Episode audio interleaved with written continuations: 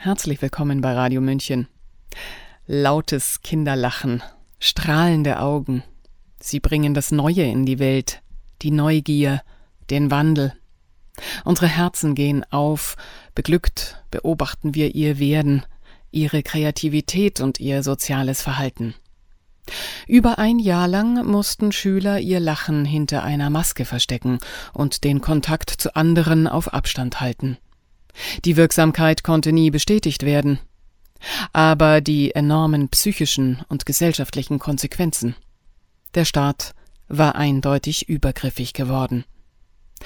Bastian Barucker, Wildnispädagoge und Autor, fordert Aufklärung und Konsequenzen dieser systematischen Kindeswohlgefährdung. Hören Sie seinen Kommentar. Kinder und Jugendliche haben während des Corona-Geschehens die meisten Opfer gebracht meint Bundesgesundheitsminister Karl Lauterbach. Nach drei Jahren Pandemiepolitik ist klar, dass ihre psychische Gesundheit stark unter den ergriffenen Maßnahmen gelitten hat. Erinnern wir uns daran, dass Kindern verboten wurde, im Freien auf Spielplätzen zu spielen, ihre Freunde in der Schule zu treffen und einander nahe zu sein. Sie mussten täglich stundenlang Masken tragen. All diese Maßnahmen stellten sich im Nachhinein größtenteils als medizinisch unwirksam heraus und brachten ein enormes, vorhersagbares Schädigungspotenzial mit sich. Aus Sicht des Kindheitsforscher Professor Michael Klund kamen die exzessiven Praxen stundenlanger Maskenpflicht verbunden mit anderen rigiden Maßnahmen einer nachhaltigen Kindeswohlgefährdung gleich. In Deutschland ist seit 2010 die UN-Kinderrechtskonvention rechtlich bindend und gilt als Bundesgesetz. Artikel 13 besagt klar und deutlich, bei allen Maßnahmen, die Kinder betreffen, ist das Wohl des Kindes ein Gesichtspunkt, der vorrangig zu berücksichtigen ist. Aktuelle Veröffentlichungen des Corona-Expertenrates decken auf, dass die Regierung gezielt und bewusst Angsterzeugung gegen die jungen Menschen in diesem Land einsetzen wollte. So heißt es in einem Protokoll vom 29. August 2022, Jüngere Personen sollen durch einen Furchtappell zur Aufklärung der Folgen einer Long-Covid-Infektion sensibilisiert werden.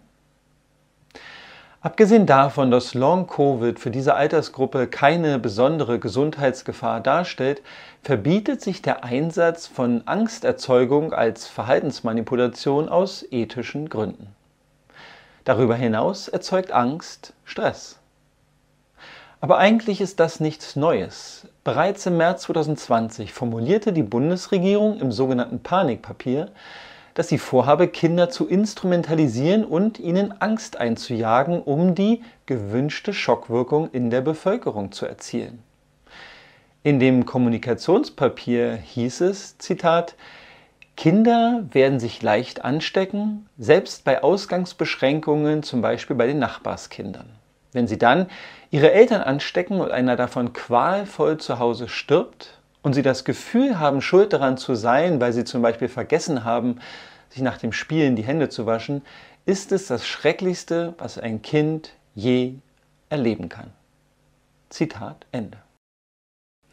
Die neuen Protokolle des Expertenrats belegen ein weiteres Mal, dass das Kindeswohl der Politik in Zeiten von Corona nicht wichtig war. Sie zeigen glücklicherweise auch, dass die anwesenden Mitglieder den Furchtappell gegen die Kinder kritisierten. Das ist an sich zu begrüßen, nur stellt sich die Frage, warum niemand damit an die Öffentlichkeit gegangen ist, um die Familien in diesem Land über diese ungeheuerliche und entwürdigende Machtanmaßung aufzuklären.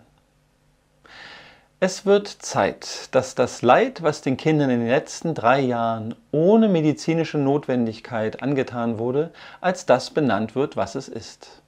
Eine systematische und langjährige Kindeswohlgefährdung mit enormen gesellschaftlichen Konsequenzen. Diese gilt es aufzuarbeiten und sich dann bei diesen jungen Menschen in aller Form zu entschuldigen. Vor allem aber sollten wir Erwachsenen dafür sorgen, dass die Politik Kinder nicht mittels Furchtappell und Angsterzeugung für eigene Zwecke instrumentalisiert. Ich wünsche mir, dass dieses Thema öffentlich diskutiert und auch in den Medien seinen Platz findet.